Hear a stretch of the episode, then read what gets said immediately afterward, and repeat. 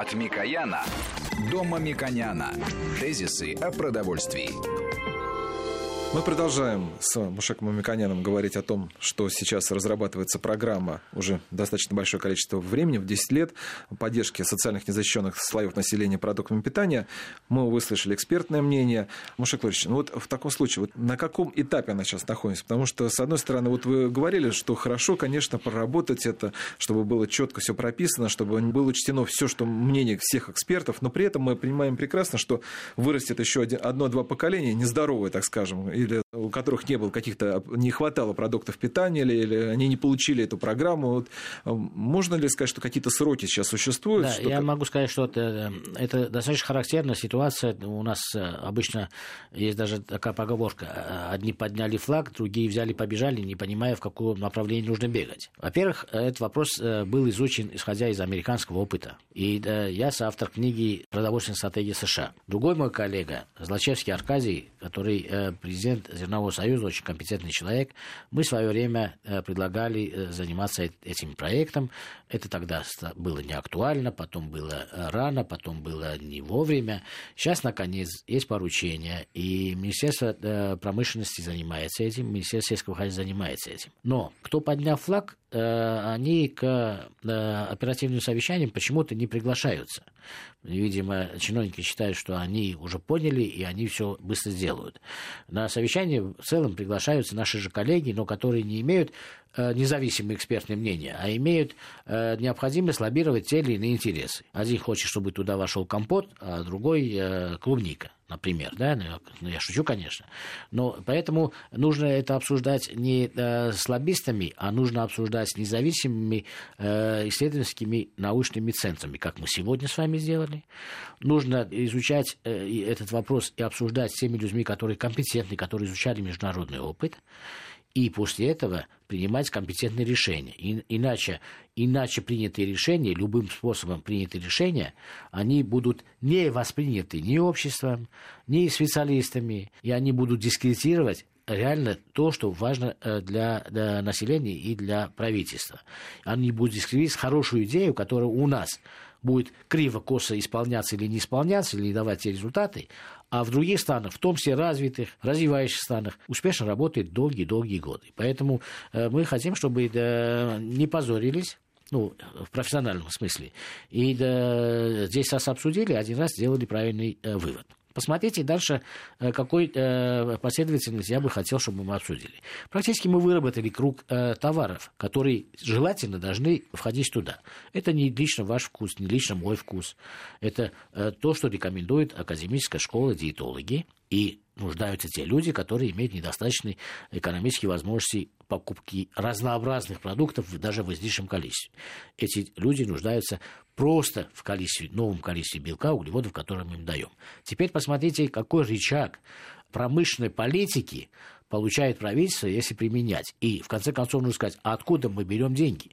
Очень характерно, для э, обсуждения любых вопросов аграрного сектора все лоббисты говорят, дайте еще вот на эти программы. И всегда можно обосновать, что а, парниковый огурец важнее, чем э, условно там картофель на поле. Или там э, картофель на поле важнее, чем э, курица э, на прилавке и так далее. Поэтому нужно говорить, откуда мы эти деньги возьмем. Э, у нас же есть бюджет, бюджет, он закон, он имеет отраслевое распределение. Миссельхоз имеет определенную долю, Минздрав имеет определенную долю. Откуда должны быть дополнительные деньги? И в зависимости от логики от аппетитов, эта сумма может быть и 50 миллиардов в год рублей, и 500 миллиардов э, рублей в год. И поэтому вторая задача, мы должны уже математически посчитать, каков должен быть этот набор разнообразных продуктов, который на единицу затрат Здесь очень важно, и только считается математически, это не рассуждается. Э, какие затраты мы минимально можем сделать, чтобы максимально получить углеводы, э, жиры, белки, минеральные источники из тех разнообразных продуктов, которые мы сказали. И эти продукты должны соответствовать тем стандартам, которые мы сказали. Хранимость, кратность веса чтобы обеспечить логистику. Это считается математически, потому что все эти продукты имеют калорийность, имеют э, э, до миллиграмма э, рассчитанные сколько там белков, сколько там витаминов и так далее. Это э, вторая задача. Эта задача ни перед кем сегодня не поставлена, потому что пока идет лоббирование, а не обсуждение экспертное, независимое, э, куда выйти. Дальше посмотрите, какой интересный э, рычаг получает Министерство сельского хозяйства и правительство в целом. Если наши диетологи, академическая школа говорит, Видите, ностальгирующий говорит, и правильно говорит, мы забыли о льняном масле, на котором жила Россия. А на самом деле льняное масло великолепного качества, великолепной э, э возможности у льняного масла. Производство масла в северных широтах, то, что в России нужно. Мы же говорим, у нас много земли. Но мы забываем, что много земли у нас не там, где, само собой, что-то растет. И поэтому, чем мы умнее, мы тем севернее. Вот пример Канады. Вот канолог, так известно, это льняное масло. Канада десятилетиями занимается популяризацией потребления этого важного, который диетологи обоснованно считают это лучшим маслом. Почему? Потому что их территории на которых не растет пшеница или кукуруза. На этих территориях сотнями лет растет лен, и поэтому для России возникает важный рычаг. Если мы говорим, что мы э, туда включаем не условно подсолнечный или одну бутылку подсолнечного, а одну бутылку линева. Посмотрите, какие территориальные проблемы, то есть занятости населения мы решаем. Это огромная возможность. Или то же самое по крупам, да? Если мы хотим поддержать те или иные крупы, или же мы на Дальнем Востоке имеем проекты развития производства сои, кормовой сои, пищевой сои, соевого масла. И поэтому это является сильнейшим рычагом промышленной политики. Но нужно, чтобы все мы это обсуждали. Обсуждали в первую очередь с нашими потребителями. Потому что проблема нашего общества является в том, что лоббирование тех или иных интересов и меньшая компетентность в вопросах питания э, людей, которые это обсуждают и имеют силу информационную это обсуждать, я имею в виду ваших коллег-журналистов, она привела к тому, что наши потребители синхронно не мыслят ни с нашей академической школой, синхронно не мыслят ни, ни нашими базовыми документами, которые расписаны. Вплоть до чуть ли не рецептур, это базовые решения правительства Российской Федерации от июня 2012 года во исполнение указов президента. Ну, я вынужден к этим вернуться э, вопросам. И поэтому э, это проект очень важный.